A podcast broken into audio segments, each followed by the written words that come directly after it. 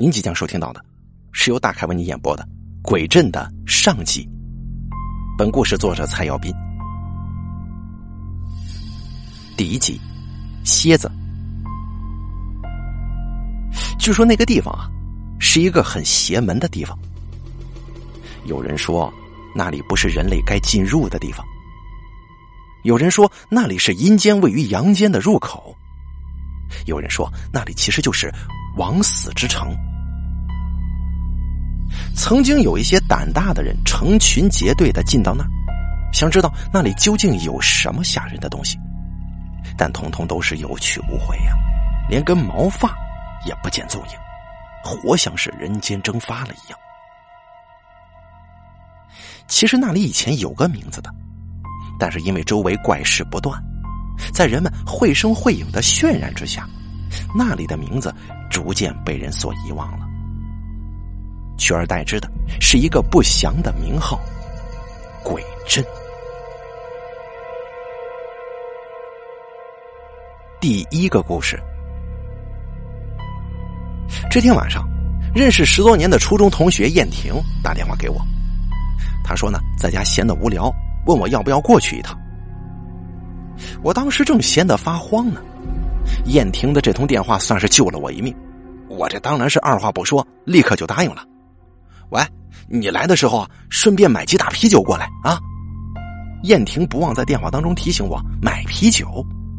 我操，你他妈只会坑我呀！行吧，马上到。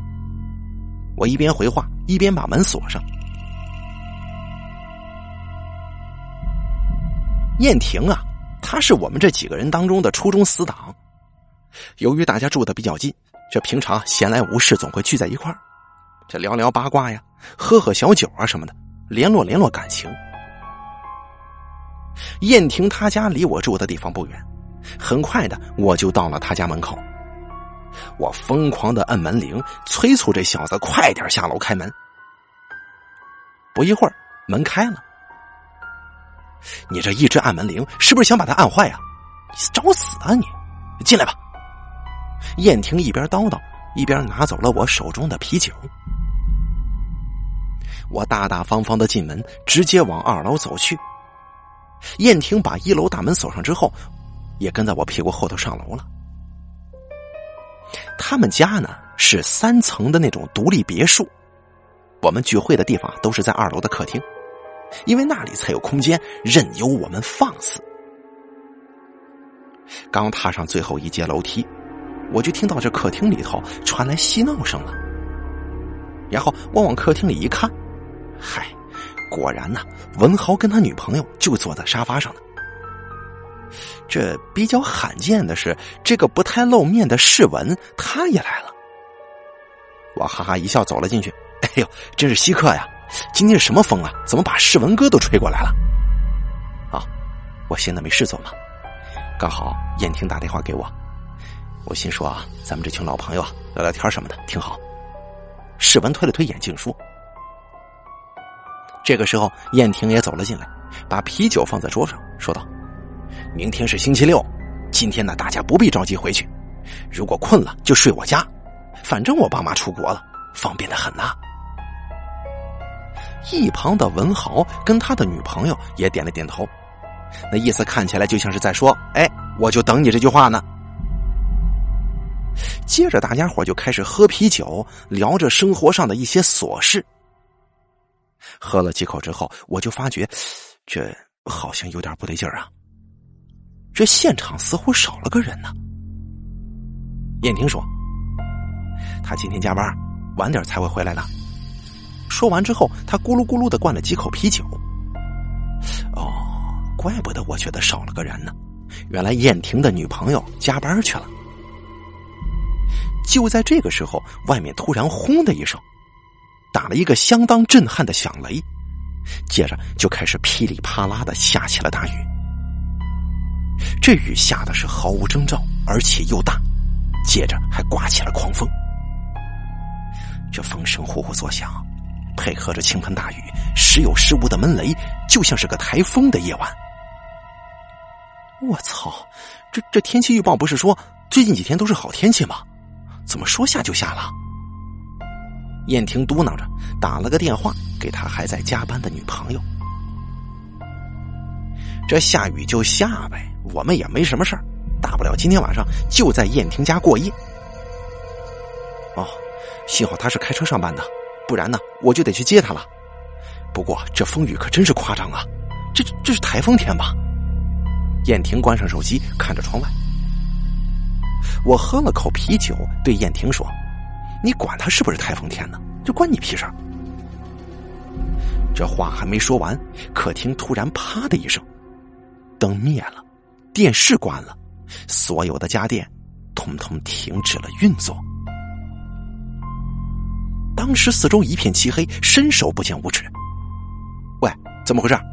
停电了？世文喊着：“哎呀，外头风太大了，肯定是把哪根电线杆上的电线呢吹落了。”文豪急忙打开手机的手电筒，然后众人学着文豪，各自把手机的手电筒打开。这客厅啊，总算是有了一些光亮。但这也不是办法呀，这样下去，手机迟早会没电的。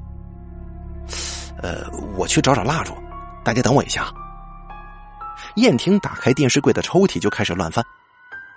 不一会儿，燕婷就翻出了几条长短不一的蜡烛，摆在桌子上点燃了。这客厅啊，总算是有了一点像样的光源。说真的，气氛这种东西是真的会感染人的。大家想象一下，外头下着大雨，刮着狂风，这屋里除了蜡烛之外，其余的地方都是漆黑一片，风声呼呼的，烛光摇曳。这种气氛之下，是不是适合讲一些恐怖的事情呢？也不知道是谁起的头，一伙人呢就开始讲起了道听途说来的一些乡野怪谈，什么狐仙呐、蛇妖啊，这氛围一下子就恐怖起来了。这个时候啊，燕婷嘿嘿一笑，把脸靠近烛火，说道。嘿嘿，哎，咱说这个太没意思了，难得这气氛这么有感觉，呃，不如啊，咱们来讲鬼故事吧，大家轮流说一个。燕婷这个故事啊，立刻得到全数通过了。毕竟鬼故事这东西挺刺激的，人人都爱，尤其是在一个这么合适的氛围之下，肯定能为故事增添不少吓人的感觉。这听起来呀，肯定会很过瘾的。那我先来吧，这里是我家，老子来打这个头阵。燕婷咳嗽了几声之后，她神秘兮兮的说：“哎，这件事情呢，是我亲身经历的，是在两年前了。那个时候啊，第二集，燕婷的故事。”事情发生在两年前，你们应该记得，我有一段时间是在外地工作的，对吗？这个事儿啊，就是在那个时候发生的。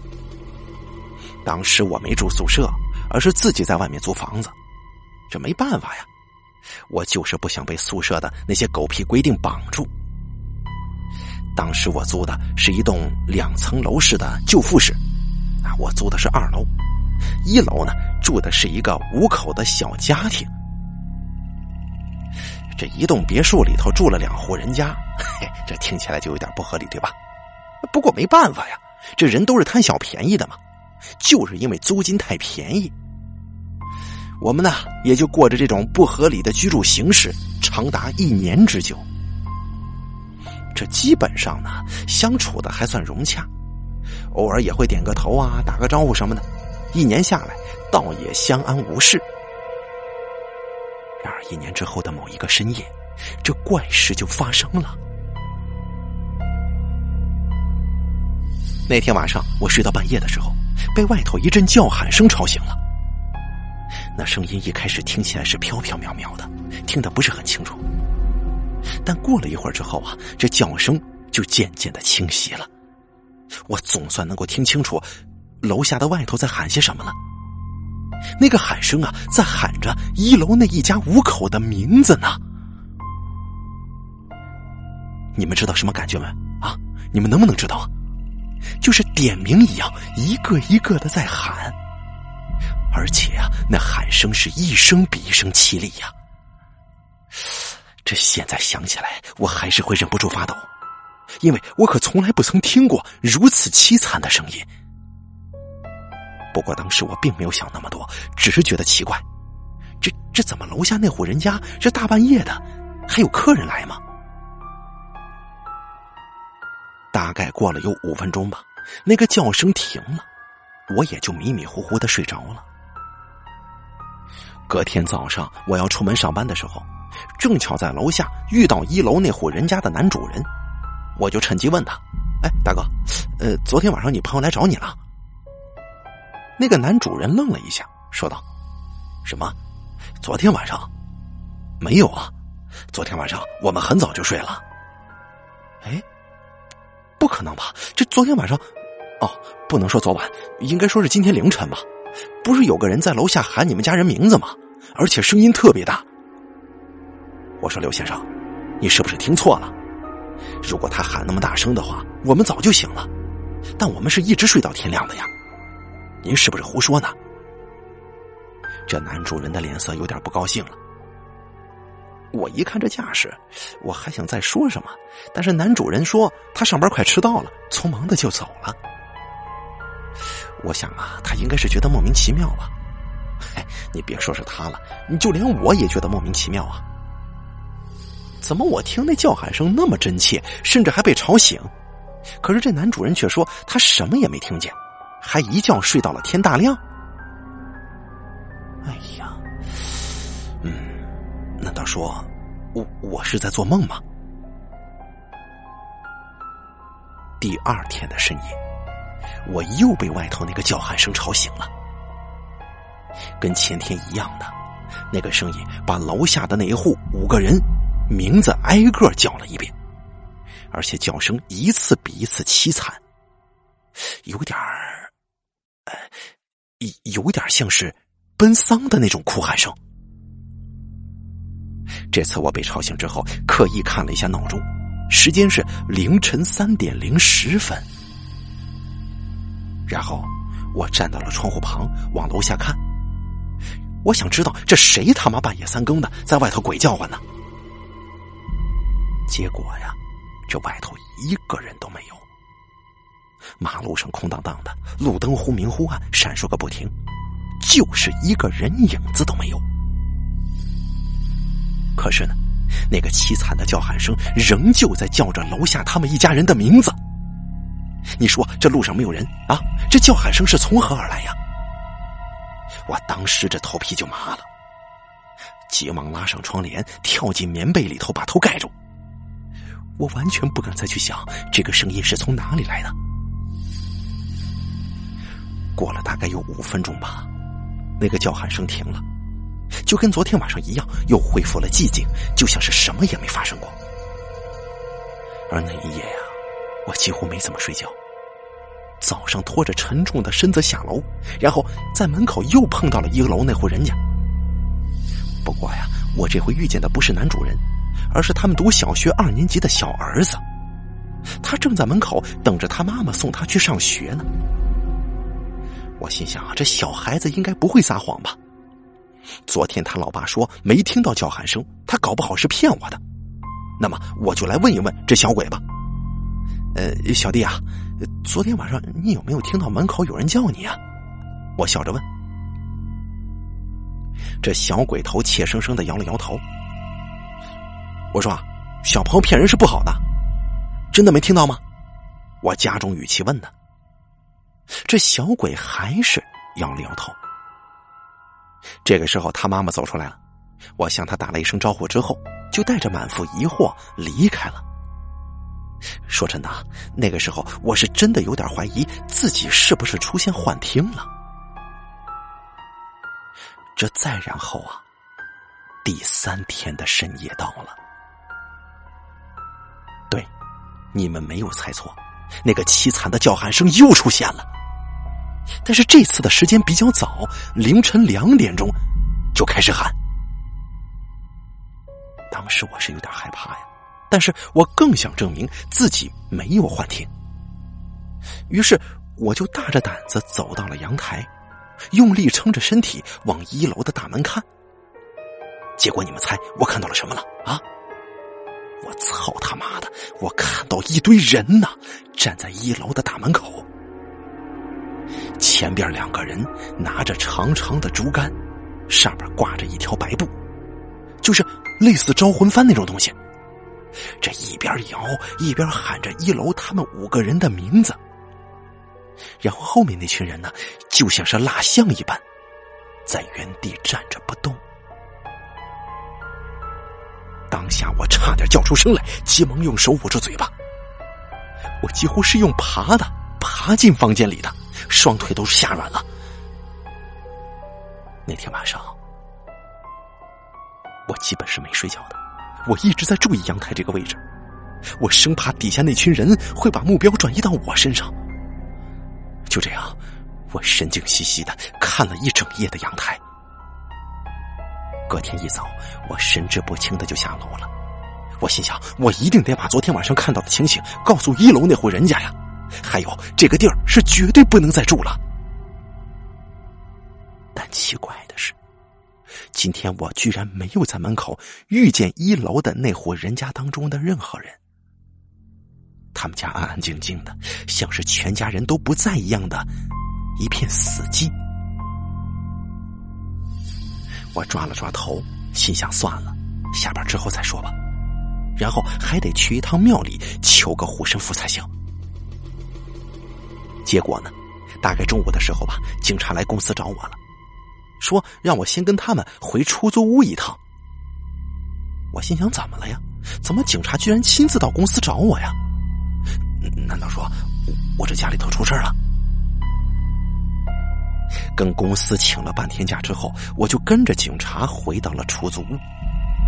我下车一看，当场就傻了，一句话也说不出来。一楼的大门处拉起了封锁线，禁止闲杂人等进出。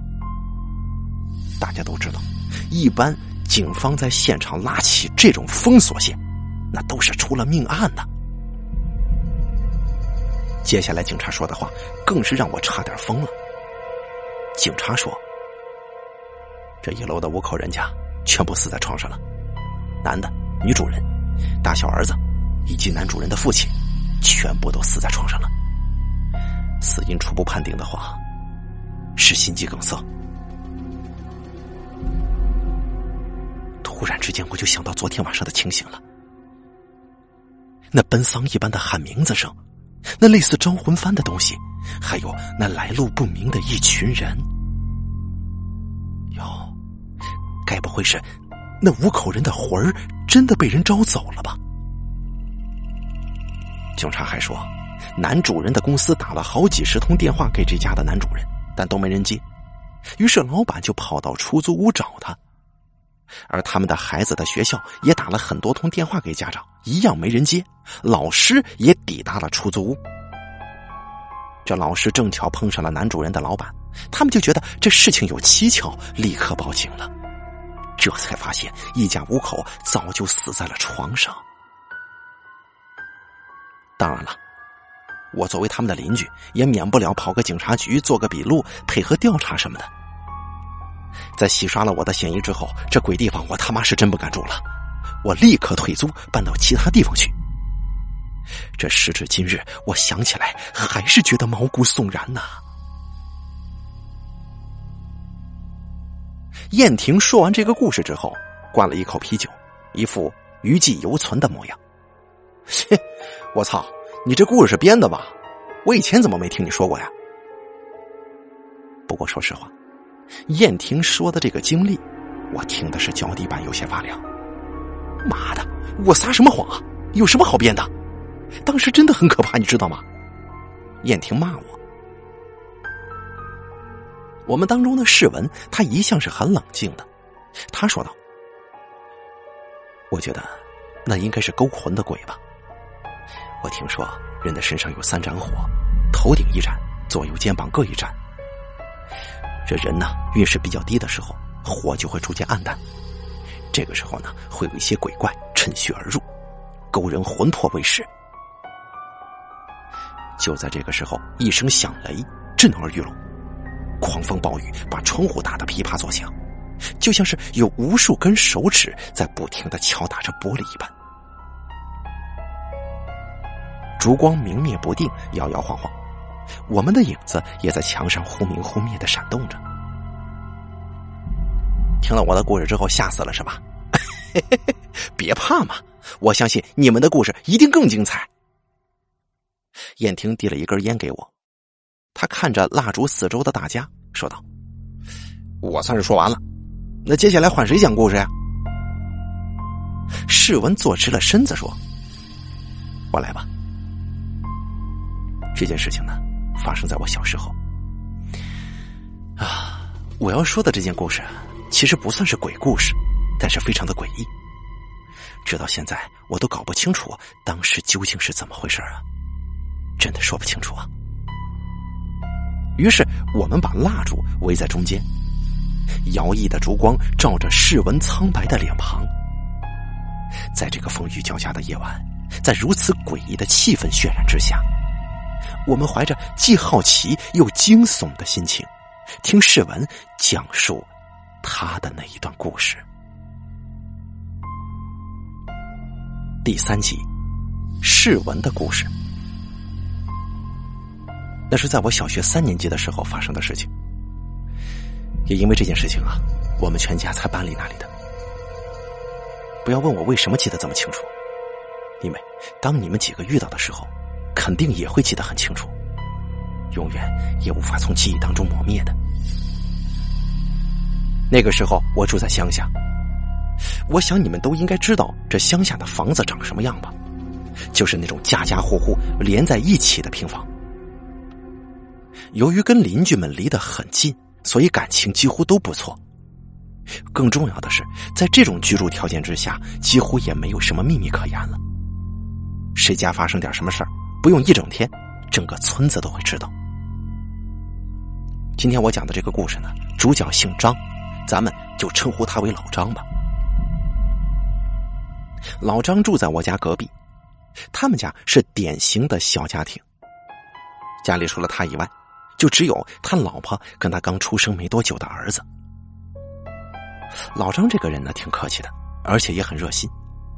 邻居们有什么困难，老张总是会义不容辞的帮忙。所以说呢，他在村里的人缘是相当好的。我记得那个时候，老张应该是三十岁左右吧。他的父亲呢，在前几年的时候才刚刚过世。老张从小就是单亲家庭，是他父亲一手带大的，所以他父亲的离世对老张来说是个不小的打击。他总是心心念的，希望能够再见一面死去的父亲，就算是梦见，也可以。有一天呢，老张不晓得从哪里听来的消息，说是有个师傅非常厉害，能让阳间的人再见到死去的人一面，而且从来没出过差错。说白点吧，这就叫观落阴。听到这个消息的老张，自然是按耐不住激动的心情啊！他急忙打电话跟师傅预约。约好时间之后，老张兴奋的不得了，一直想着要跟去世的父亲说些什么呀。这观落阴的过程十分顺利，据说老张确实见到了他死去的父亲，然后说了很多话。但是呢，就在踏出宫庙的一瞬间。老张整个人就开始神志不清了，迷迷糊糊的，在车上也是时睡时醒。一开始的时候，张太太还没觉得有什么，心说呀，可能是老张兴奋过头了。毕竟他昨晚也没睡，现在如愿以偿，精神一放松之后，这自然而然的倦意也就来了。计程车载着他们夫妻两个到达村口，下车之后。张太太搀扶着老张往家里走，但是就在走到家门口的时候，本来还有微弱意识的老张突然“砰”的一声，整个人摔在地上，昏死过去了。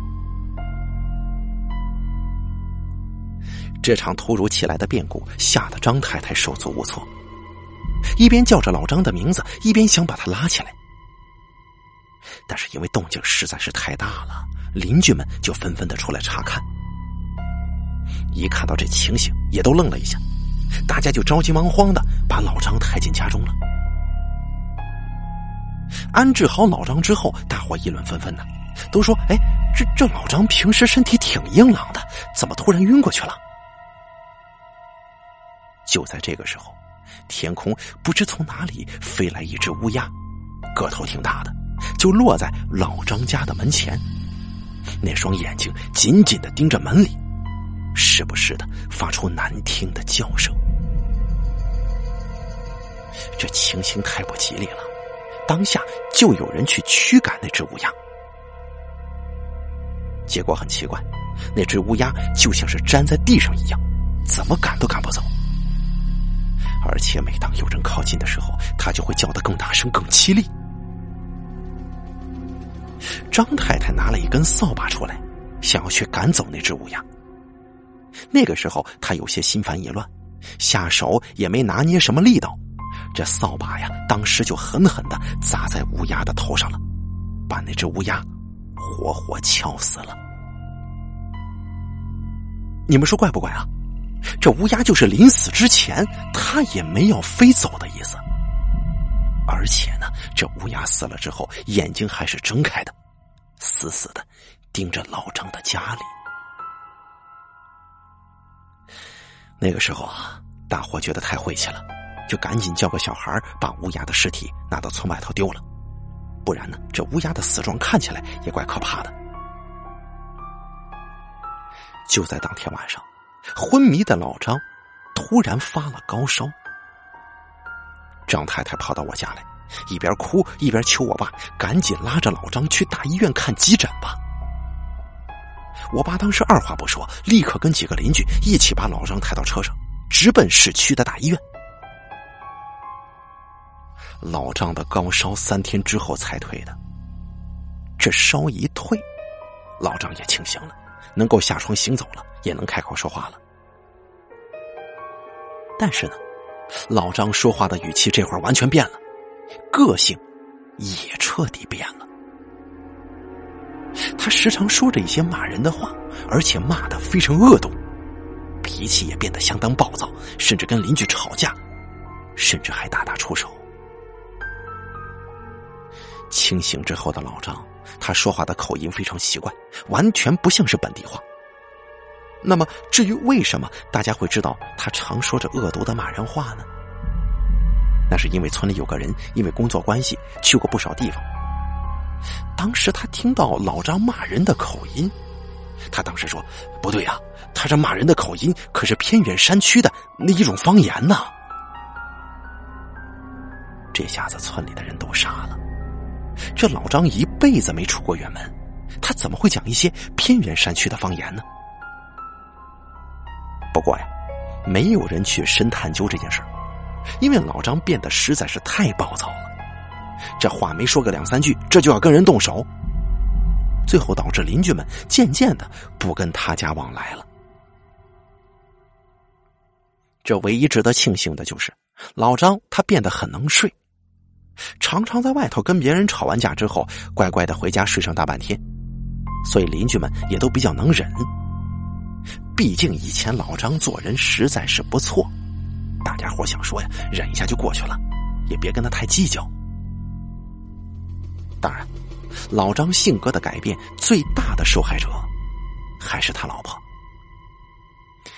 有好几次啊，我都看到张太太她的脸被揍成了猪头。有好几次，她都跑来我家，在这躲着呀。为此呢，我爸也跟交情很好的老张吵过很多次架。后来张太太实在是受不了了，也怕老张会对小孩子下毒手，就连夜抱着孩子跑回了娘家住，家里只剩下老张一个人了。老张的这些事儿，张太太毫无隐瞒的。告诉了他母亲，他母亲听完之后就说：“老张的情形叫寄宿。什么叫寄宿呢？就是说老张的身体恐怕是被脏东西给占住了，接着他母亲又说，以前呢，他曾经看过这种事情的处理方式，而且这种寄宿行为非同小可，必须尽快处理，否则时间一久，老张的意识就会完全消失。其实这种事儿啊，应该找一间大庙或者有道行的法师来做才是啊。但是当时呢，这母女两个人是急疯了，无暇细想这么多。张太太她的母亲凭借着当时的记忆，就一样画葫芦的找人糊了一尊真人大小的纸人。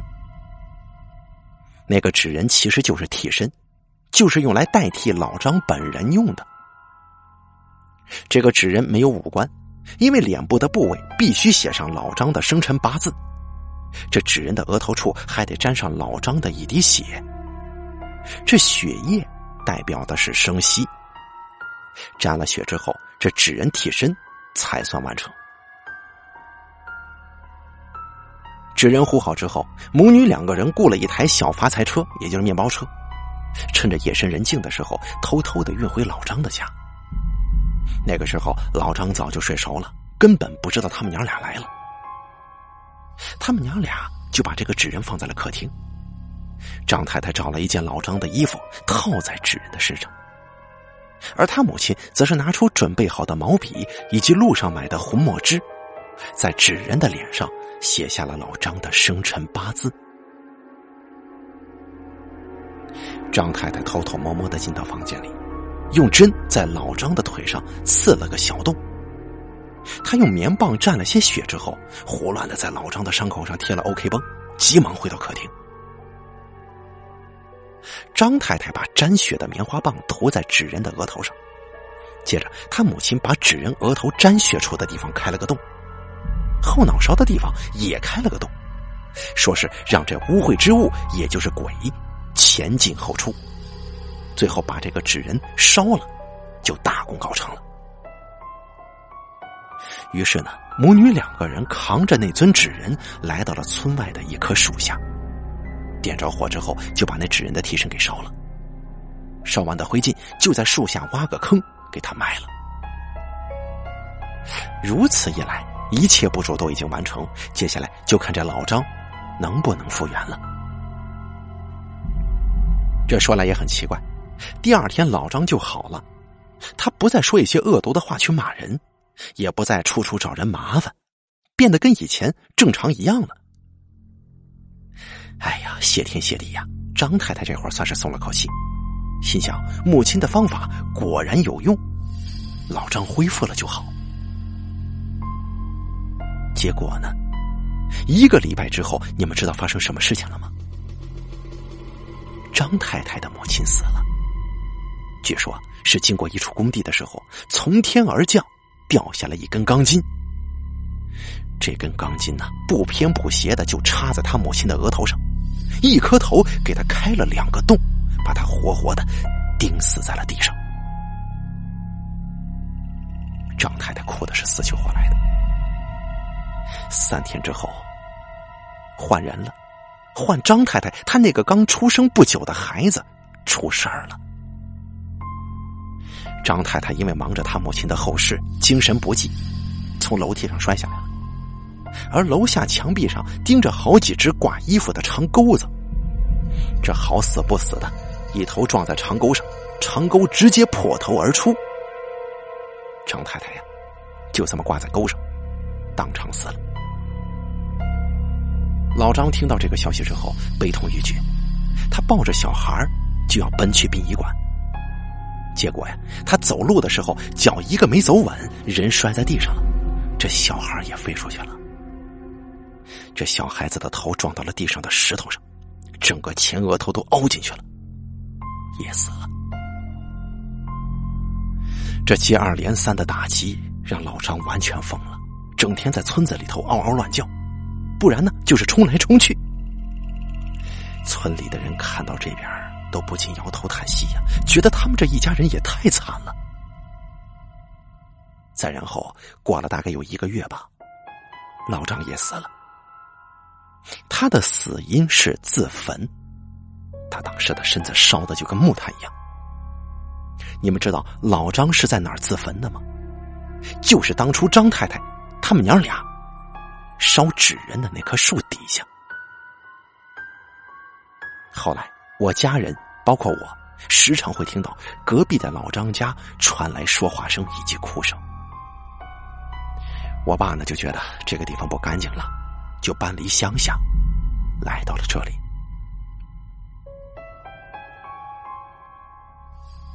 世文的故事说完了，他淡淡的喝了一口啤酒，完全无视我们的目瞪口呆，维持他一贯的淡定态度。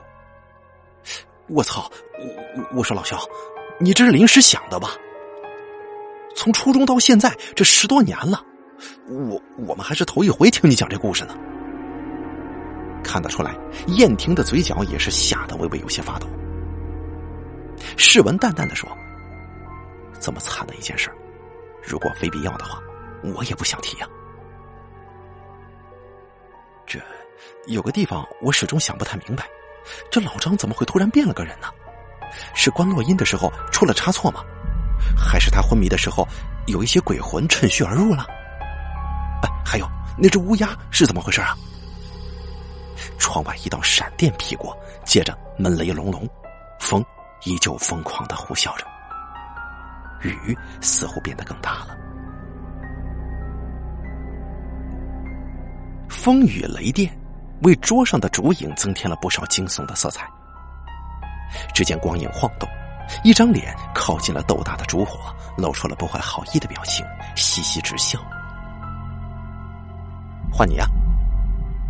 我看着在蜡烛后方做鬼脸的文豪。文豪说：“行，换我来讲吧。”文豪点了点头，清了清嗓子说：“嗯。”呃，既然大家都这么会讲故事，真怪吓人的。那我也来讲一个吧。不过呢，这不是我的故事，是别人的。燕婷一听这话，哎，那可不行啊！你讲故事不能太无聊。咱们这些人谁讲故事最无聊，那个人必须得请客吃饭啊！哎呀，怎么可能会无聊呢？我讲的这个故事，我当时听着就挺毛的。文豪喝了一口啤酒，抹了抹嘴。哎呀，哎，这故事的主角啊，是我当兵时的兄弟。前些日子我们出去吃饭的时候，我这才听他说的。这个人呢，是个写恐怖小说的作家。为了找灵感，他居然不要命的去了一间凶宅呀。然后，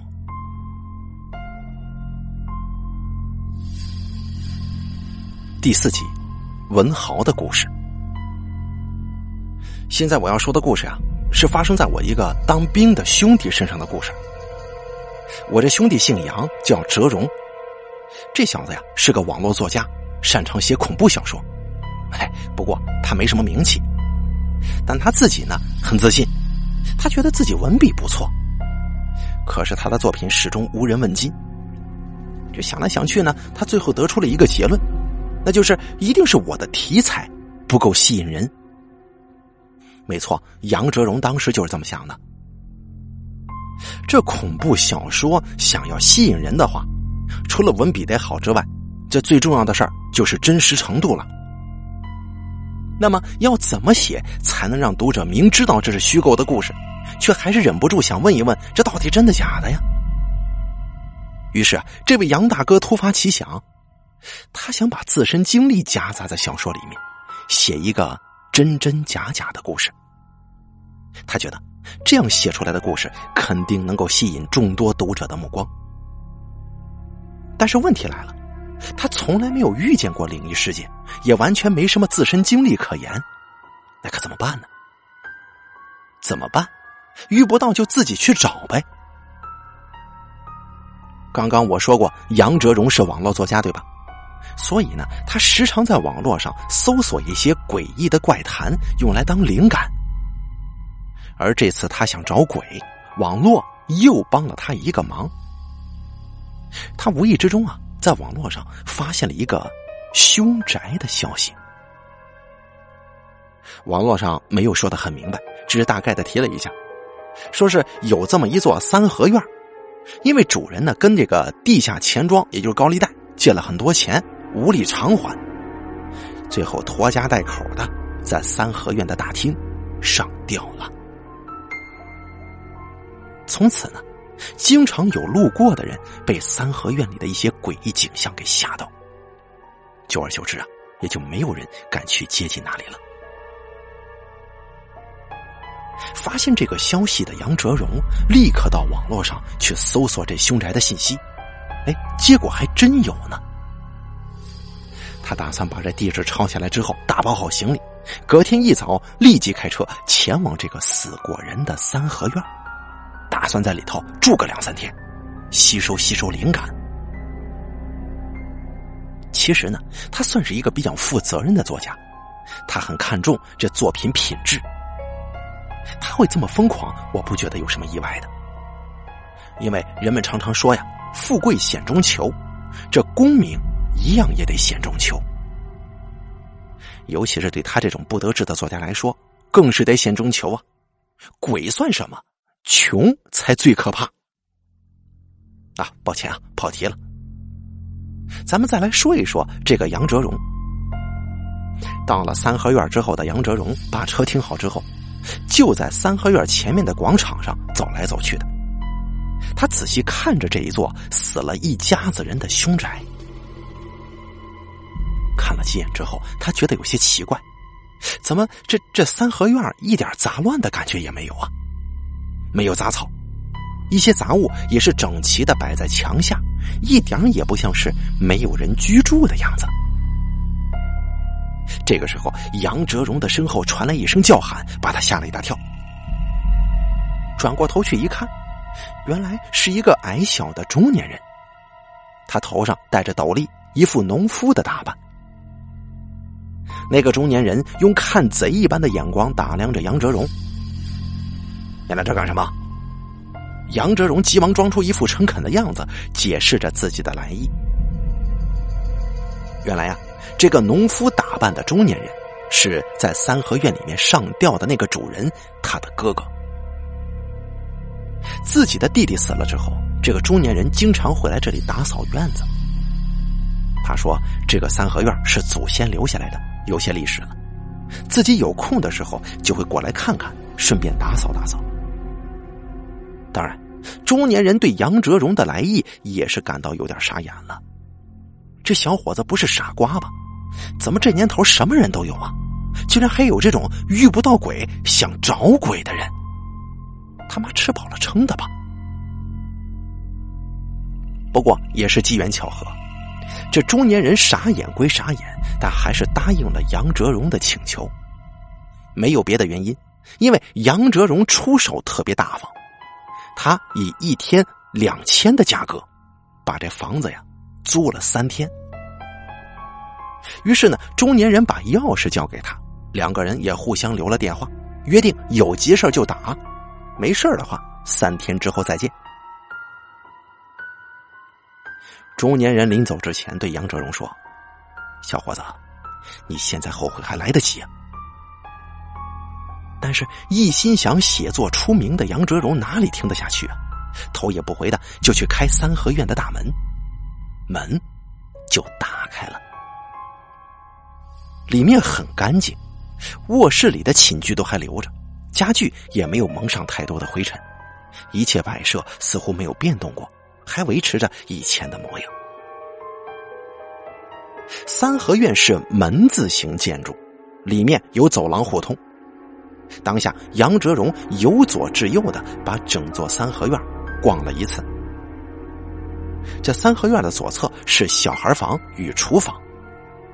这小孩房里头没啥东西，仅仅是一张床跟几只洋娃娃。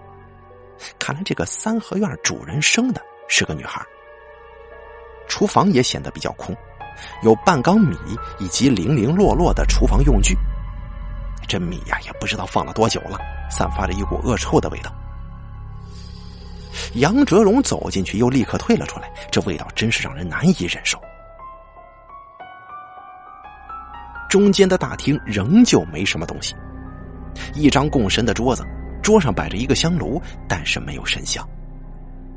旁边的墙上挂着几幅裱框的仙人遗照，还有几张椅子跟一张小圆桌。杨哲荣抬头看着大厅顶上的梁，这上面啊还垂挂着一截麻绳呢。他当时心想啊，当初看样子他就是在这根梁上上吊的。就在这个时候，杨哲荣猛然转过头去，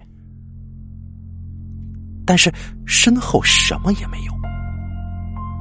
他抓了抓头，哎，怎么回事啊？他总觉得刚刚有人在背后看着自己呢。接着，杨哲荣突然笑出声来了。原来啊，自己的身后挂着好几张遗照，这些人的眼睛都是木然的看向正前方的，也就是自己的背后。难怪会觉得有人盯着自己看呢。这照片拍的也太传神了呀！杨哲荣笑了一下，就往右边的走廊走去。右侧是仓库与前主人的卧室跟预测，当然也没啥东西了。仓库里头堆了一大堆清洁工具，而卧室里就是一张双人床、衣橱、梳妆台，如此而已。这个三合院啊，水电还没断，这让杨哲荣松了口气。当天晚上，杨哲荣就在前主人的卧室里睡下了。睡前的时候，他一直在想，今天晚上会不会有什么惊心动魄的遭遇出现呢？想着想着，杨哲荣沉沉的睡了过去。但是那一晚，什么也没发生。隔天一早，杨哲荣洗漱过后，就在三合院里闲逛悠。当他经过厨房的时候，赫然停下脚步，疑惑的看着摆在地上的米缸。杨哲荣之所以会觉得奇怪，那是因为米缸的四周地面上撒出了许多的米粒。哎，这这怎么回事？昨天他经过的时候，这地面似乎是干净的，可没有撒出来的米粒呀。啊，可能是，可能是昨天没注意看吧。说着，杨哲荣又往小孩房走了过去。然后，杨哲荣伫立在门前，再次用刚刚那种疑惑的眼光看着房内。这回他可是记得很清了，昨天这个小孩房里的那些洋娃娃，分明是掉在地上的，怎么现在却出现在了床上呢？而且，这床边跟床上。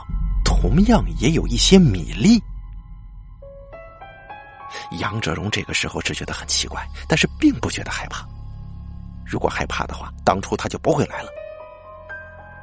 杨哲荣知道这些洋娃娃肯定有古怪呀，他决定今天晚上不如就睡在这个小孩房里头，看看那些东西在搞什么把戏。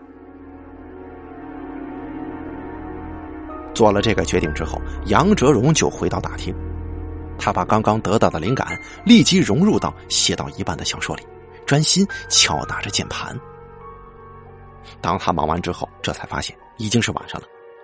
于是他出去买个饭、洗个澡之后，就走到三合院左侧的小孩房里，准备就寝。但是啊，杨哲荣又站在门口前愣住了，许久都说不出话来。因为那些洋娃娃不见了，妈的！杨哲荣在心里骂了一声，心想：没关系，今晚我照样睡这儿。你最好啊，把动静搞大一点，老子才会有写作的灵感嘛。杨哲荣爬上床之后，没多久就睡着了。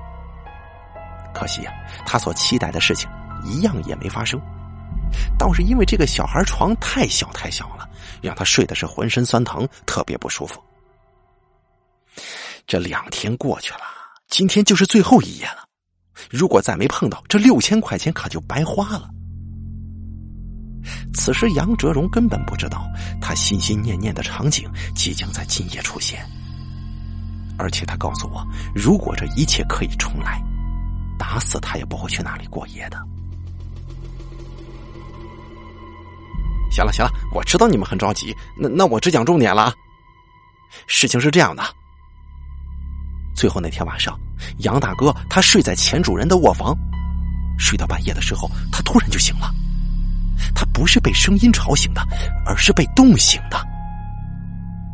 当他睁开眼的时候，他立刻就把自己的嘴巴给捂住了，因为不这样做的话，他可能马上就会尖叫出声的。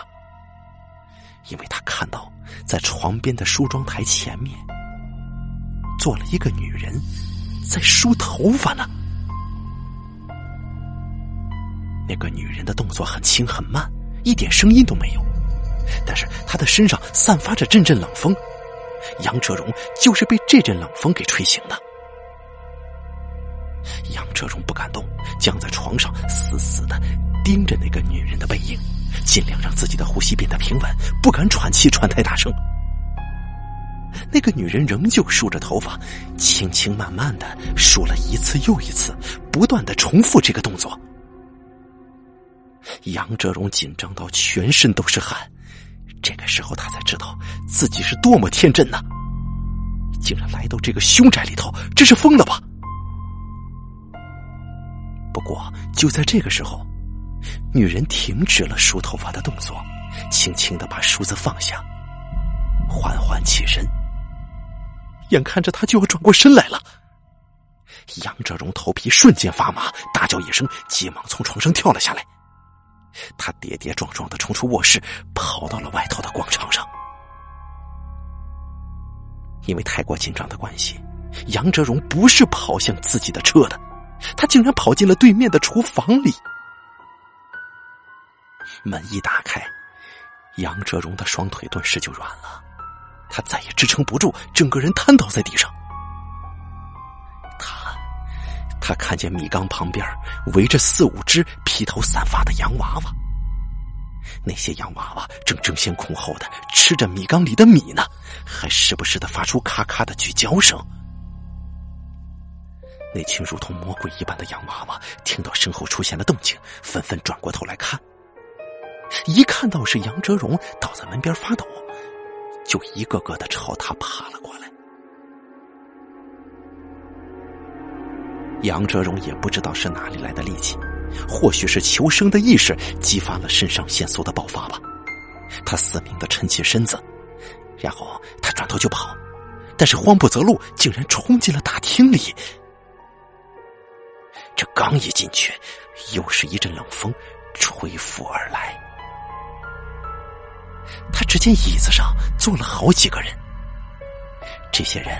神情漠然的看着冲进来的杨哲荣，啊！杨哲荣浑身颤抖，他知道这些人是谁，这些人就是墙上遗照上的那些人呐，那表情根本就是完全一模一样的。他退了几步想叫，但是却叫不出来，接着一转身就想退出大厅，可这个时候杨哲荣却发现自己的眼前。垂下来两条东西，正在无力的、微微的摆动着。杨哲荣顺着那两条东西往上看，然后哀嚎了一声之后，当时就晕倒在地了。你们说他看见了什么呀？没错，他看见吊死鬼了。大厅顶上的那根横梁正吊着一个人，双手双脚无力下垂，舌头整个吐了出来，双眼暴突。那灰蒙蒙的瞳孔直勾勾的，正看着下面的杨哲荣呢。而杨哲荣看到那两条微微晃动的东西，可就是上吊那个人的双脚啊！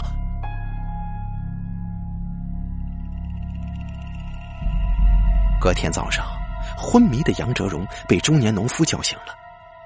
醒来之后，他急忙还了钥匙，什么也不愿意多说，提着行李逃命一般的离开了那个三合院。这件事情发生之后，他在庙里住了好几天，求了一大堆的护身符在旁边。他跟我说，他再也不想写恐怖小说了，因为他只要一动笔，就会想到昨夜的情形。那实在是一个。永生难忘的梦魇。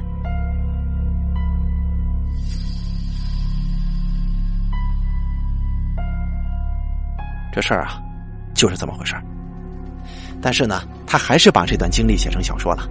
当然，这是他的封笔之作。听说当时在网络上的反应是相当热烈的。文豪的故事说完了，他大口喝着啤酒。如果是在平常的话，我会觉得他这个故事只能说是一般水准。但是此时的气氛太过悚然了，你想想啊，摇曳的烛火，窗外的风雨，在如此氛围的感染之下，就是再普通的鬼故事也会变得如同亲身经历一般，令人毛骨悚然。尤其是一想到那个洋娃娃在吃米，我我就情不自禁的打了个冷战。文豪的女朋友似乎也被连续三个故事给吓得不轻，一脸惨白的喝着闷酒。燕婷拍着手笑着说：“哎呀，不错呀，豪哥，你这故事够猛的。那接下来是男士优先，还是女士优先呢？”文豪大声笑着说：“哎呀，我女朋友是不会讲鬼故事的，接下来当然得斌哥来讲了。”我也灌了几口啤酒。点上一根烟，说道：“行，讲就讲。正好我几个月之前呢遇到了一件挺邪门的事儿，今天就趁这个气氛说出来吓唬你们。”我吐出了一口烟之后问道：“你们知道北宜公路吗？啊，知道啊，这大名鼎鼎的九弯十八拐啊。行，你们知道那条路就好。那我开始讲了呀。”说着，我压低声音，想让这件事情变得更加诡异。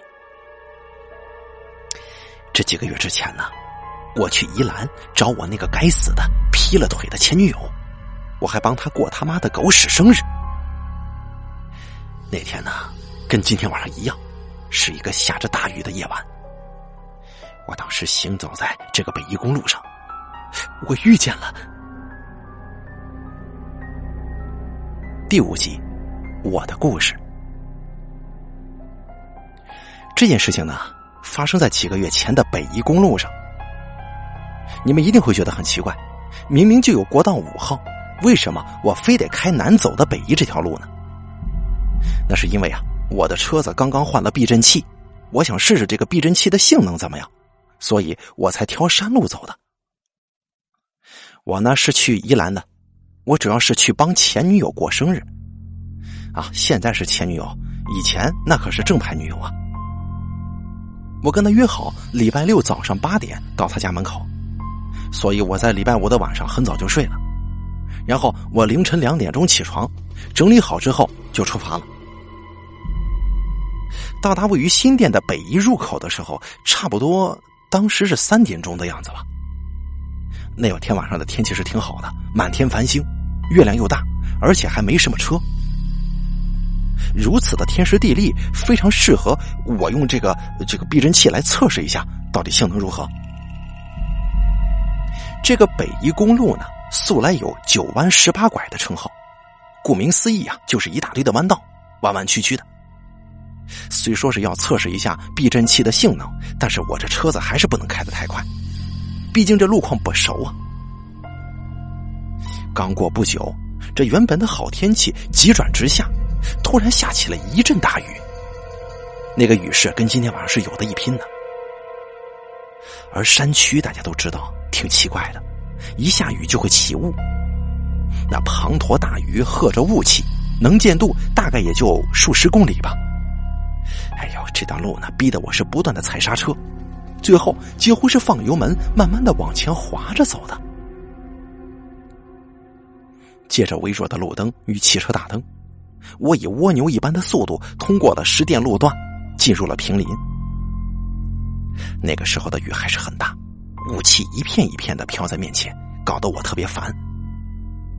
我担心这个雨再这么下法，我恐怕没有办法在约定的时间之内抵达宜兰方向。毕竟现在离终点还有三十多公里呢。我好不容易滑到了市区。我去超市买了一些提神的饮料，顺便活动活动身子。这一路一直龟速开车，挺折磨人的。稍作休息之后，我继续前行。那个时候的时间好像是凌晨四点多钟吧。这雨慢慢的变小了，雾气也散了。这个时候，我才得以提高车速。开了一阵子之后，快到石碑了。过了石碑，还有十几公里的路程才能抵达终点。就在我拐了一个弯之后，我突然看到一旁的山壁底下有几片东西。呃，这这东西黄黄的。一开始的时候还看不太清楚，当我越开越近，那山壁之下的黄色东西也就一目了然了。你们猜那是什么呀？是冥纸啊！烧给死人的冥纸。从这个点一直往后延伸出去，整条路都是冥纸。我当时就纳闷了，这条北宜公路不是没有在撒冥纸了吗？怎么整条路都是啊？我虽然纳闷，但是没有想太多，依旧开着我的车。开了一会儿之后，远远的我就看见远处的路灯旁站了两个人。说实话啊，我当时确实被吓到了，因为这一路上都空空荡荡的，怎么前方的路灯之下会有人站着呢？而且现在这个时间点，这个区域，这大半夜荒山野岭，如果说他们有这个交通工具也就算了。这怎么可能有人步行走山路呢？我立刻警惕起来，加重油门往前冲。我打算一举穿过前方的两个奇怪的人。随着车子的距离跟他们越来越近，路灯旁的那两个人样貌、身材逐渐清晰起来。我本来是不想转头看的，但是在擦身而过的那一瞬间，我却忍不住的看了一眼。路灯旁的那两个人是两个老奶奶，他们的打扮挺古怪的。我这第一眼看到他们的感觉就是，呃，就像是看见了《红楼梦》里的刘姥姥。他们的头发是往后梳的，然后包了起来，身上穿的有点像是唐装，但是却又不太像，就是挺古老的一种衣服。两个人的手上都撑着一把红色的纸伞。他们的脸上没什么表情，但看进车里的眼神很怪，我也不太会形容，就是他们的眼神让你看了之后啊，会觉得很不舒服。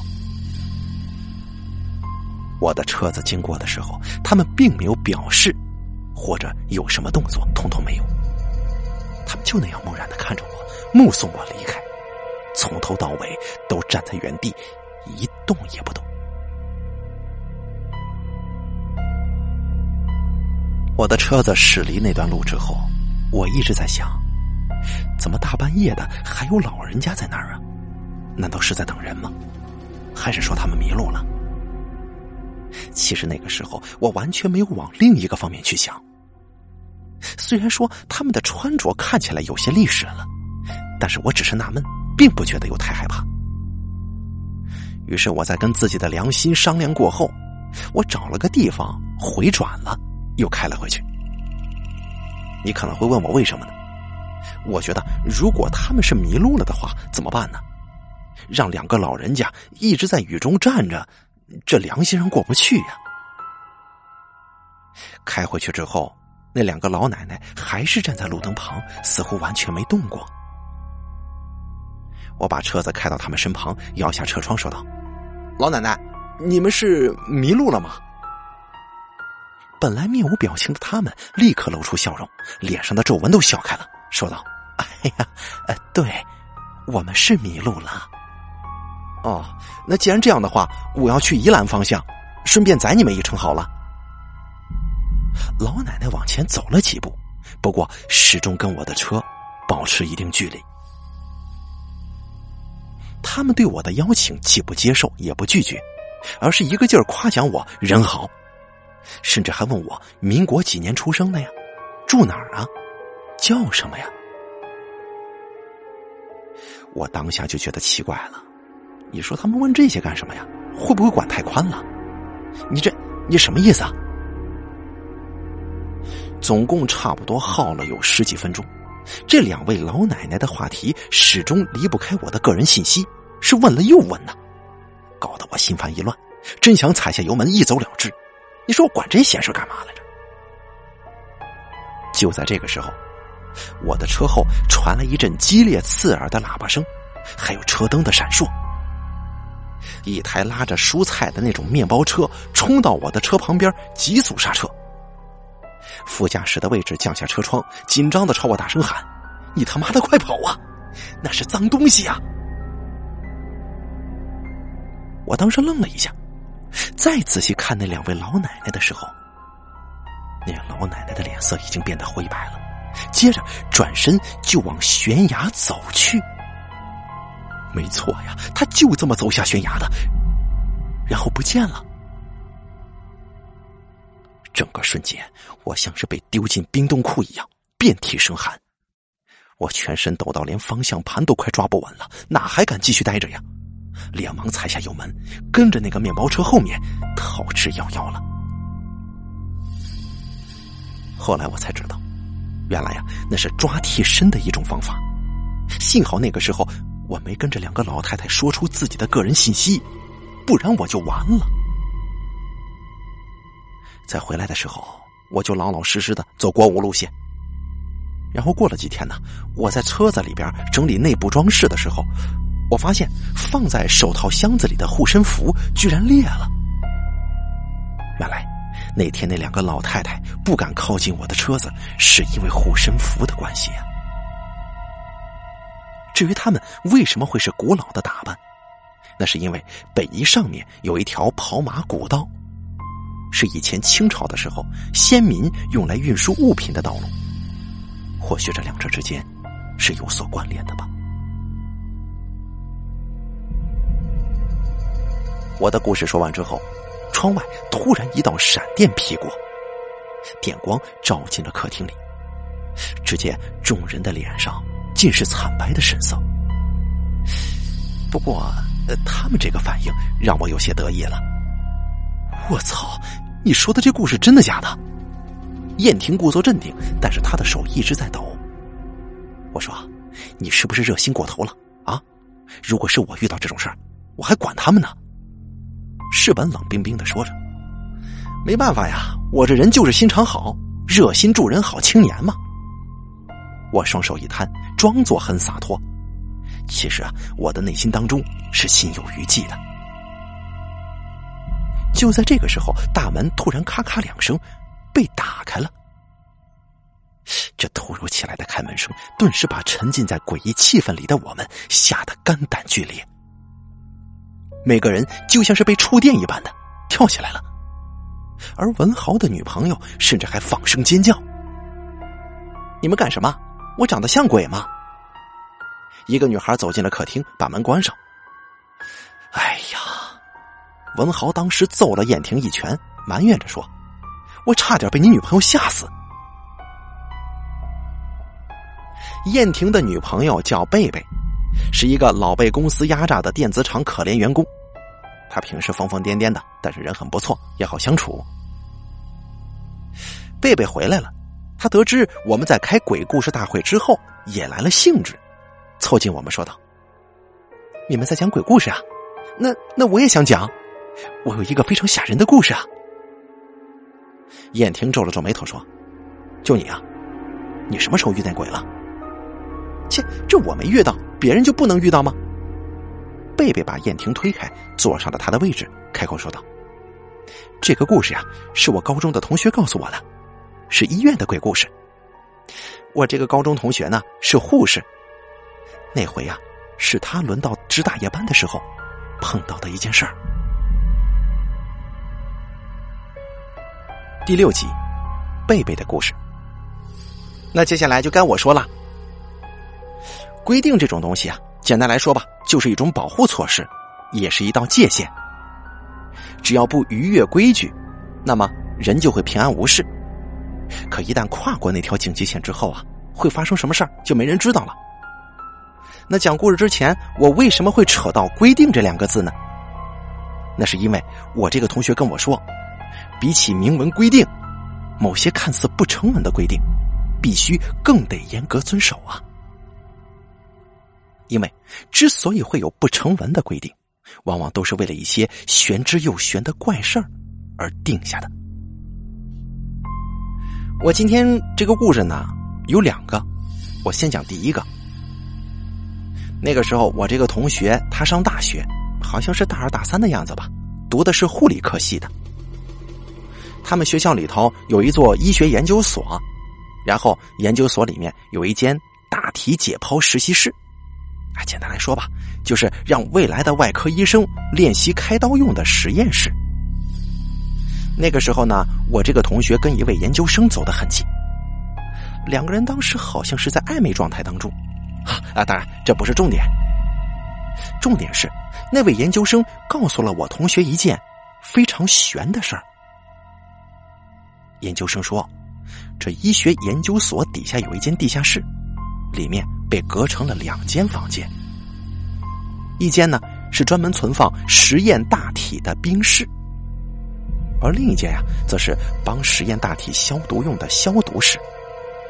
每隔几天，校区的管理员总是会带着猪肉、牛肉一类的食物去研究所的地下室，而且据说呀，每次携带的量还很大呢。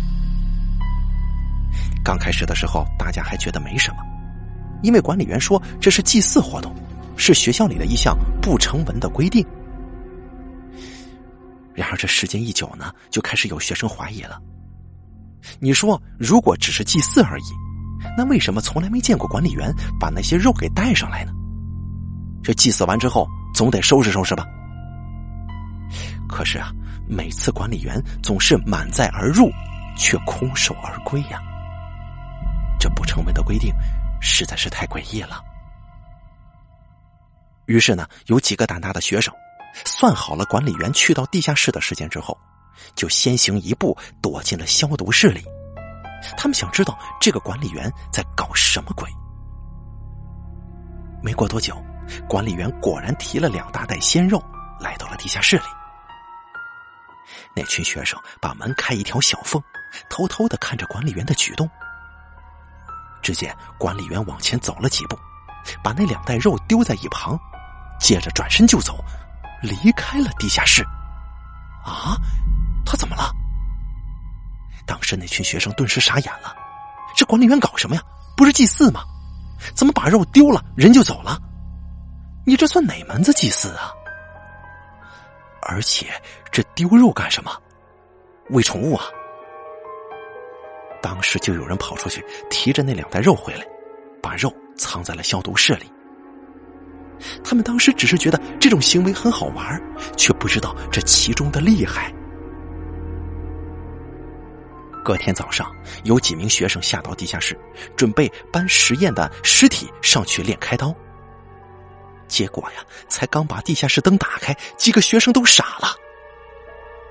存放实验尸体的冰室大门被丢在一旁，那个铁门呢，就像是被揉烂的纸一样，褶皱的歪七扭八，显然是被极其暴力的手法给卸下来的。而冷冻实验尸体的冰库也没好到哪儿去。就像是被撕开的纸盒子，裂成了两半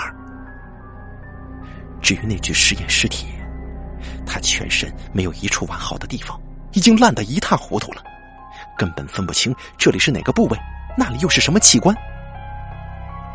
我同学当时说到这儿的时候啊，举了一个非常贴切的比喻，他说：“你把肉放进嘴里嚼一嚼，再吐出来，差不多就是当时那具尸体的情形了。”那几个学生吓坏了，急忙冲上去通报教授。接着没过多久，这件消息立刻传遍学校的每个角落，轰动起来了。因为先前管理员的举动已经让很多人心存疑虑，现在再加上这件事情，让整个学校都炸了锅了。很多人都在猜，每个人都在传，这消息就越说越离谱。校方不知道费了多大的力气，才把这件事情给压下来。当然呢，这天底下没有不透风的墙，人类的好奇心是最不能小看的。有一个挺勇敢的人，在受不了好奇之心的煎熬之下，去超市买了几只鸡，跑到地下室，准备看一看那隐藏的秘密。他把生鸡的保鲜膜撕开之后，随手丢在一旁。而自己则是躲在楼梯的转角处偷偷的看。一旦情形不对的时候，他打算立刻抽身逃跑。这个胆大的人，他很有毅力的，从中午等到晚上。就在他快要放弃的时候，他听见了地下室的深处有了动静。那是一种很沉重的脚步声。随着脚步声越来越近，墙上慢慢浮现出了一个影子。那个影子很大，特别是头的部分，跟身体不成比例的巨大。那个人开始发起抖来，不过他还是没有要逃走的意思，仍然拼命一般的躲着，偷偷的看。然后脚步声停了，随之出现的是啃咬声、咀嚼声。听那个声音，他似乎吃的是津津有味的。这个人不要命的探出身体去看，但是他只看到了背影，但就只是一个背影，就已经让他吓得尿裤子了。他看到的是个马头人身的人，正蹲在墙边啃着地上的几只鸡呢。说到。马头人身，你们会想到什么呢？根据我同学当时的形容，那个人所看到的似乎是阎罗王身边跟着的牛头马面当中的马面一样。从此，当时那个勇敢的小伙子就变得疯疯癫癫的了。他总是说这个地下室就是阎罗殿，而且不止他看到。还有好几个人也曾经目睹过马头人的影子。跟我同学暧昧的那个研究生最后说，其实校长是知道这件事情的，因为他在教育界的声望很高。为了维护自己的名声，他并不想声张。除了避免引起不必要的困扰之外，更重要的是，他不想被戴上怪力乱神的帽子。往往这种人，把自身的名声看得很重。宁可消极处理，也不愿意正视问题。不过，我同学说，后来他再也没有见过码头人了，管理员也不再提供贡品去地下室，而这个码头人就像是凭空消失了一般，再也不曾出现了。不过，这件事情在当时的学生心目当中，肯定是最可怕的谜题了。刚才我说的是第一个故事，那咱们接着说第二个故事吧。你们可不要吓得尿裤子呀！这第二个故事发生在我同学当护士的时候。当时他在某家医院任职护士，值大夜班。他说：“只要不遇到急诊，基本上大夜班也没什么事儿。查完房之后，剩下的都是自己的时间。虽然日夜颠倒。”但是比日班的护士要轻松太多了呀！有一天晚上，我那个同学闲得发慌，坐在柜台跟她男朋友在那儿聊天呢。突然，外头来了一辆救护车，嗡哇嗡哇的乱响。从这个救护车上面抬下了一位老先生，听说是他的血压突然蹿高，晕倒了。家人发现之后，赶紧拨打急救电话，送来急诊。接着，这个老先生送进了加护病房，我同学也开始忙了。忙了一阵子之后，虽然老先生的血压暂时稳定下来，不过还是没有脱离危险期，还得在加护病房观察个几天。一个礼拜之后，老先生转进了一般病房。听说他因为高血压的关系，时常头疼头晕。而且上次晕倒的时候，脚也重重摔倒。虽然血压已经稳定了，但还是没出院，继续留在医院治疗。有一天的深夜，四点半的时候，我同学照例去查房。刚查完几间房，他就看到前面的某一间房打开了门，只见一名老人撑着拐杖，一跛一跛的走了出来。我那同学仔细一看，哎，这不就是那位因为高血压晕倒的老先生吗？他吓了一大跳，不知道那位老先生要去哪儿，赶紧就跑了过去。阿伯，这么晚了，你想去哪儿啊？我同学就问，然后双手扶着老先生。他这一碰，就发现这老先生的身子很凉。他急忙脱下自己身上的外套，罩在了老先生身上。啊，没有，我就是想去打个电话回家。老先生慢慢的往前走。我同学想陪老先生去前面打个公用电话，但是老先生却说不用，他说自己可以走，还要我同学别小看他。这老先生异常坚持，我同学也拿他没办法。他心想啊，反正公共电话也就在前面几公尺，应该是没什么大问题的吧。重点是自己现在还真的有点想上厕所了。于是呢，他从钱包里面拿了一张电话卡给老先生，然后匆匆忙忙的跑进了厕所。他心想，得快点速战速决，免得那老先生出现什么差错。可是当他从厕所出来的时候，却有点摸不着头脑了，因为空荡荡的走廊上哪有什么老先生啊？他走到老先生的病房前面，轻轻的打开门一看。他发现这老先生正躺在床上，身上还披着他的那件外套呢。我同学心想：这老先生可真是老当益壮啊，这动作也太快了，完全不像是拄拐杖的人。那行，既然老先生已经躺在床上了，他也不方便拿回自己的外套跟电话卡，心想等有空再说吧。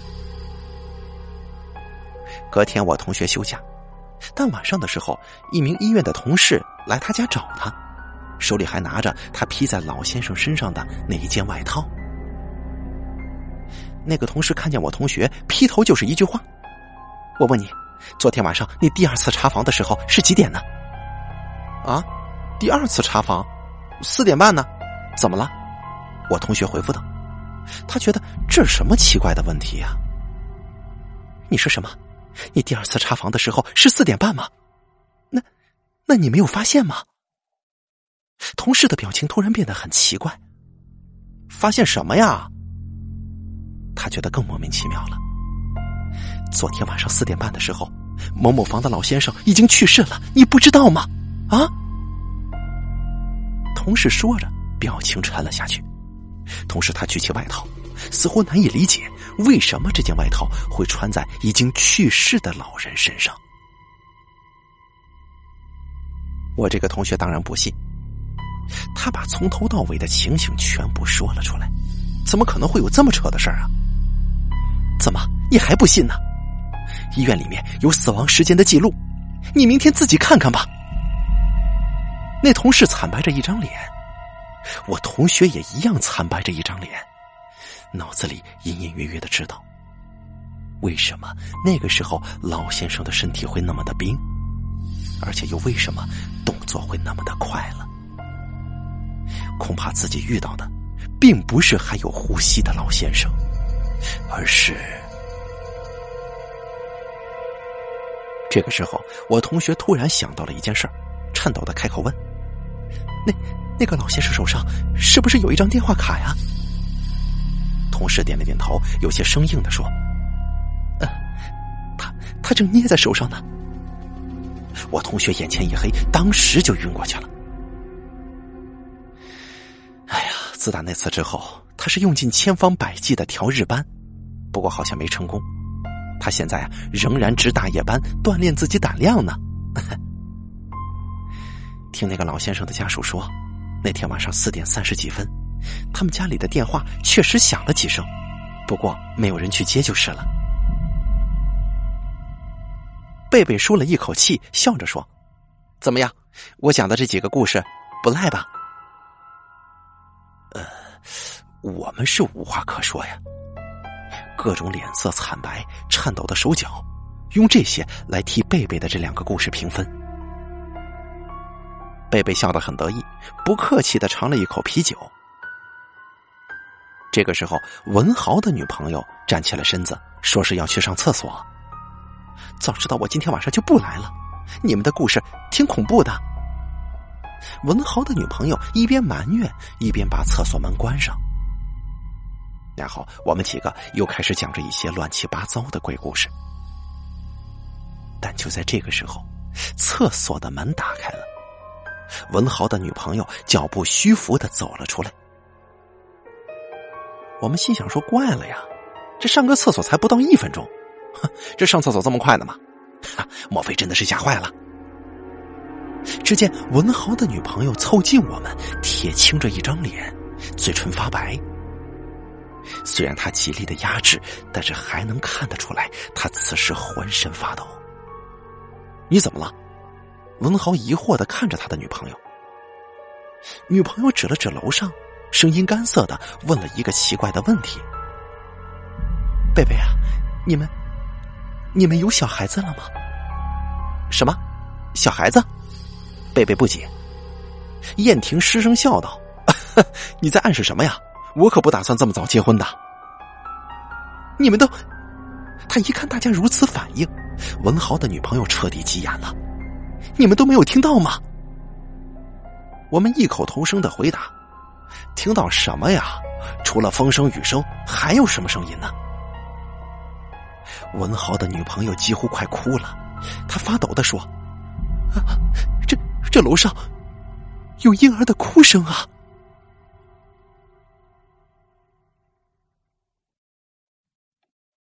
第七集，凶宅啊！你们楼上有有婴儿的哭声啊！文豪女朋友的脸几乎白的跟纸一样，一点血色都没有。他像是鼓尽了所有的勇气，断断续续的说出了这句话，眼神里尽是骇然的神色。我们当时愣了一下，随即发出大笑，心说他也太没胆子了吧。听了几个鬼故事之后，就疑神疑鬼、草木皆兵了。而燕婷嬉皮笑脸的说道：“这楼上哪有人呢？什么婴儿哭声？大嫂，你可别吓唬我啊！”而文豪则是搂着他女朋友安慰道：“你是不是太累了？要不要小睡一会儿啊？”“没有，我没有骗你们，我真的没有骗你们。”他见没有人信，文豪的女朋友有些歇斯底里的说。不信，你们去厕所，把门关上，仔细的听听啊！众人对视一眼之后，燕婷起了身子，走进了厕所。哎呀，这里是我家，这楼上有什么我还不清楚吗？有他妈的婴儿哭声啊！燕婷略显不爽的把厕所门关上了。燕婷有点发火了，大家就看向文豪的女朋友。只见他全身缩成一团，身体抖得非常严重，显然呢是被他自己口中的婴儿哭声吓得不轻啊。贝贝抚摸着文豪女友的背，轻声说：“没事的，你一定是被这些吓人的鬼故事给吓坏了，才会让你出现错觉的。”就在这个时候，厕所的门唰的一声就开了，燕婷慢慢的，她走了出来。脸上的神情跟刚才判若两人，已经没有了刚才的那种不高兴。他脸上的肌肉微微的抽动着。他坐下来，从口袋里掏出一根烟，点上，什么也不说，一股脑的一阵抽烟。不过他这个反应让我们惴惴不安了。我看了一眼脸色铁青的燕婷，试探性的开口说。你他妈的五官都揪成一团了，你拉不出屎来呀？真的有，真真的有啊！燕婷指着楼上，声音有点发颤了。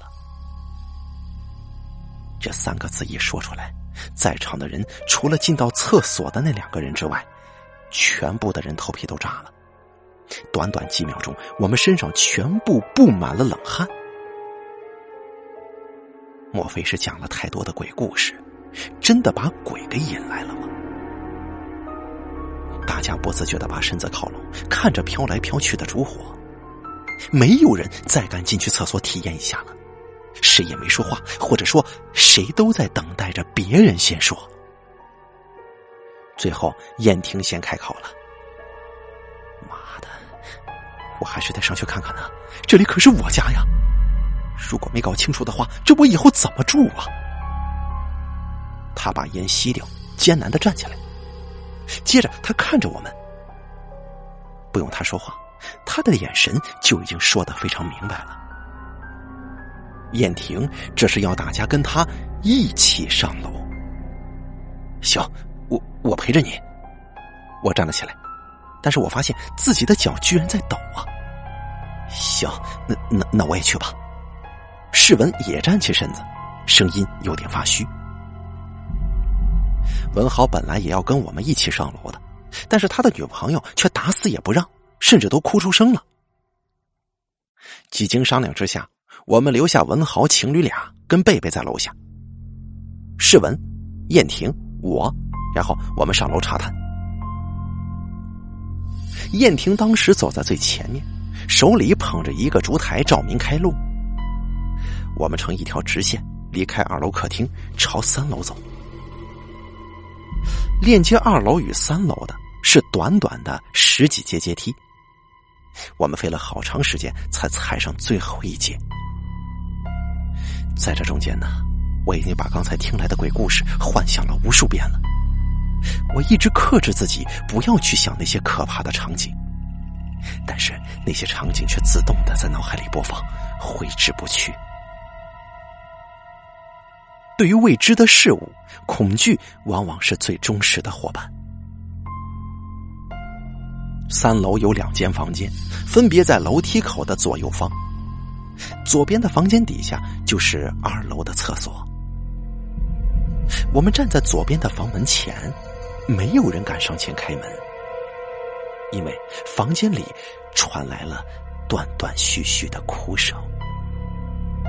那声音特别的细，一阵接着一阵的。虽然房门紧闭，但是我们听的却无比的真切，毛骨悚然。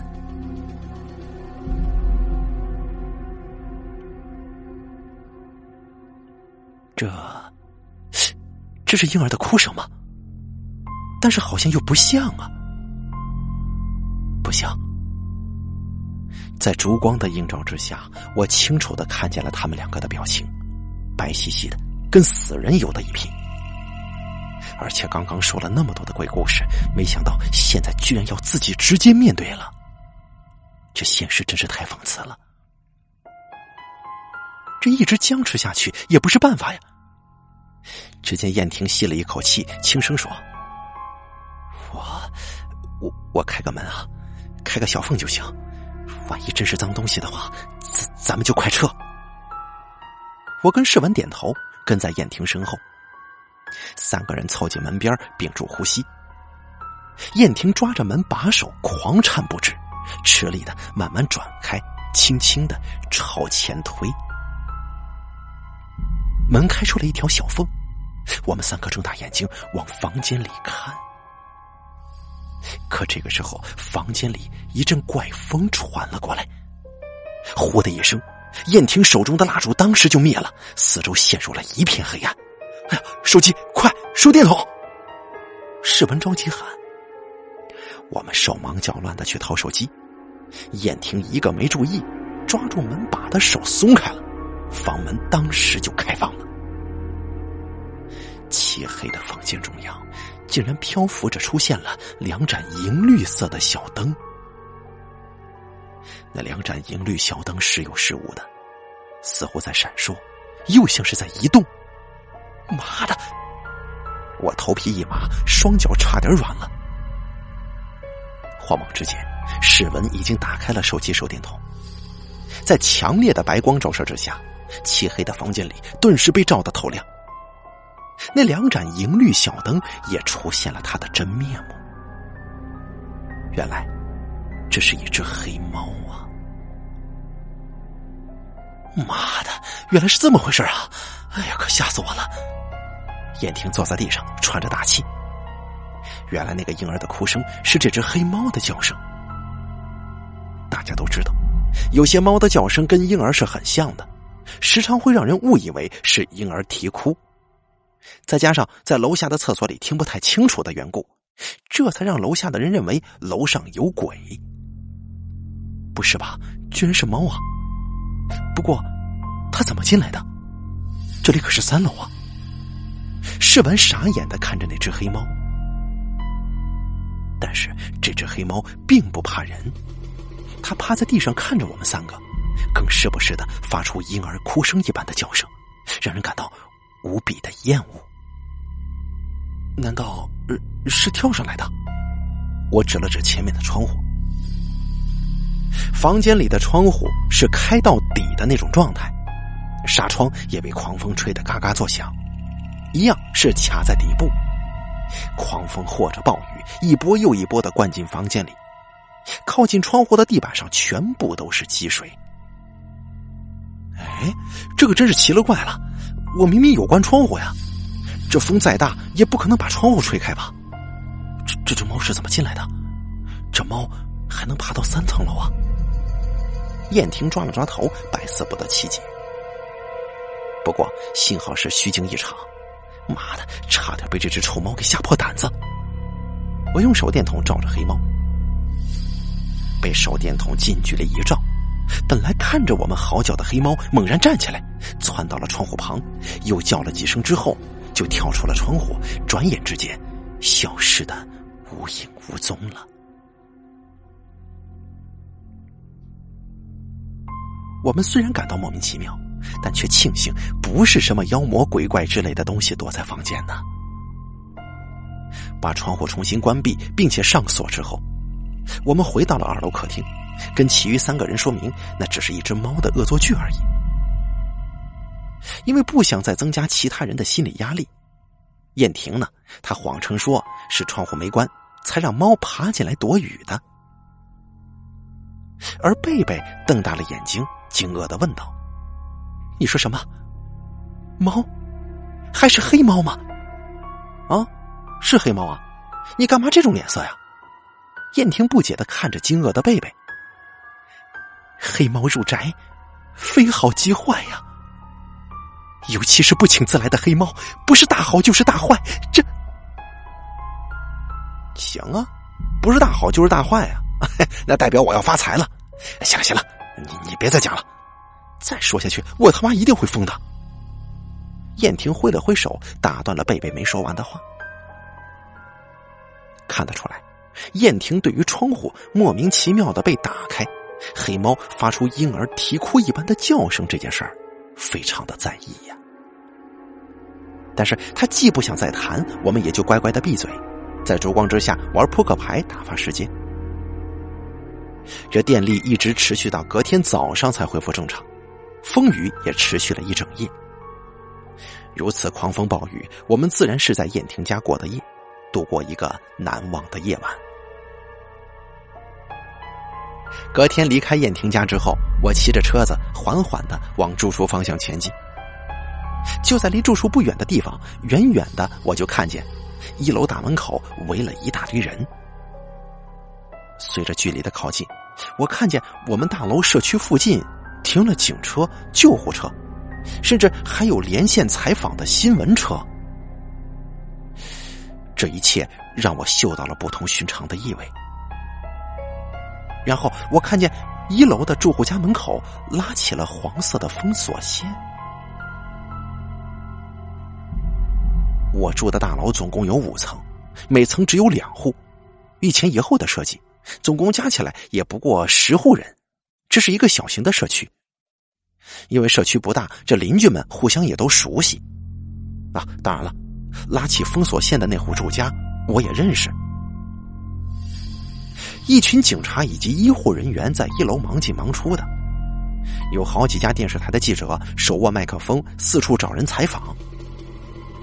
如此大阵仗，不用说也知道肯定是出大事了呀。我挤进观看热闹的人群当中，拍了拍一名高个子的肩膀。他呀是住在三楼的老王。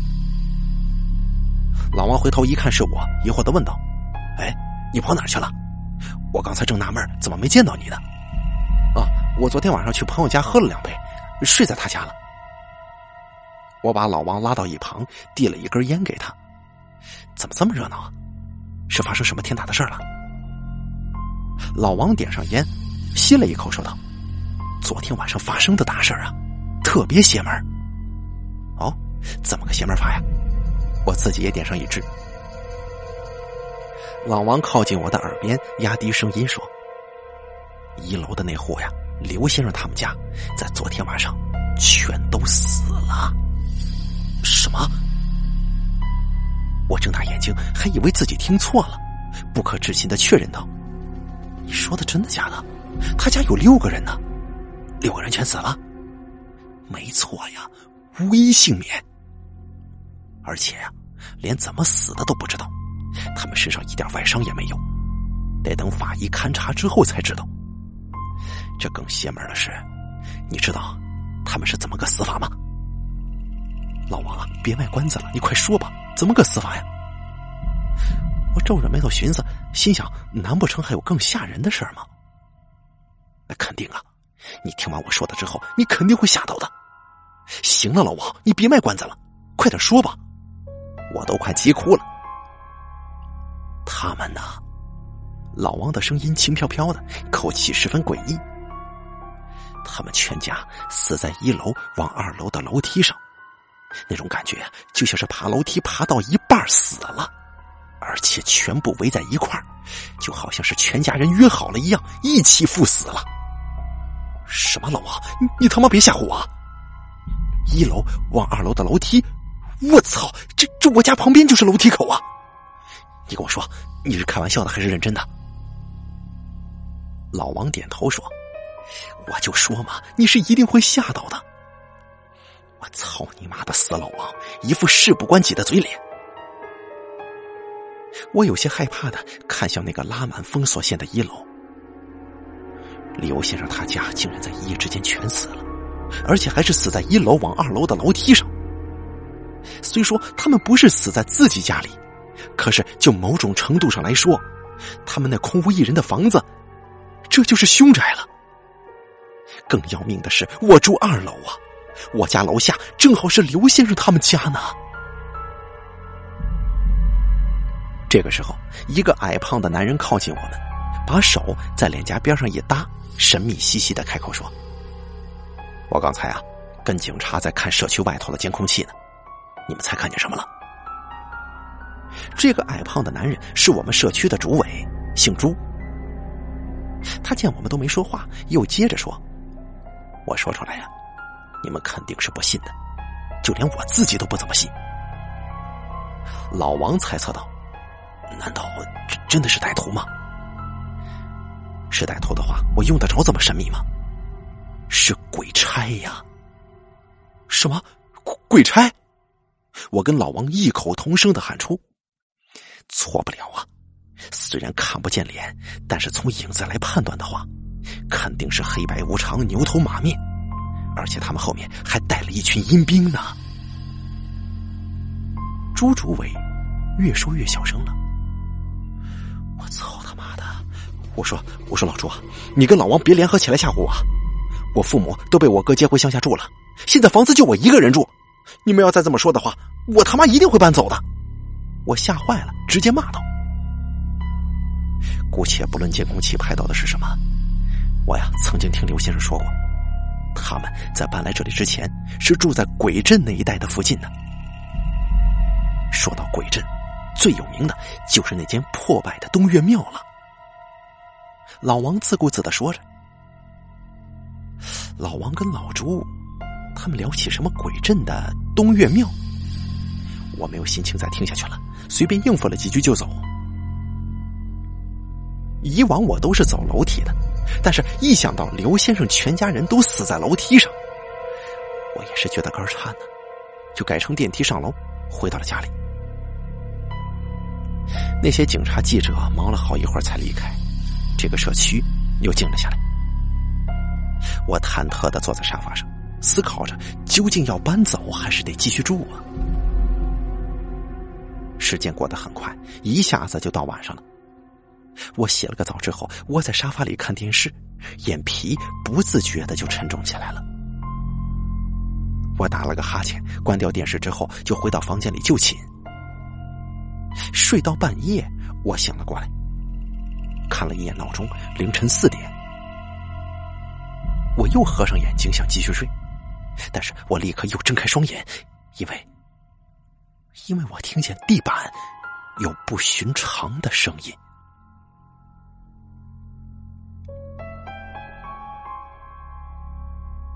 这似乎是有人在轻轻的撞击着天花板。这撞击声穿透了上来，但是我楼下的一楼是刘先生家的，他们家不是全死了吗？既然如此，那现在在一楼里面的是谁呢？好了，鬼镇的故事上集咱们演播完毕，下集故事明日播出，敬请收听。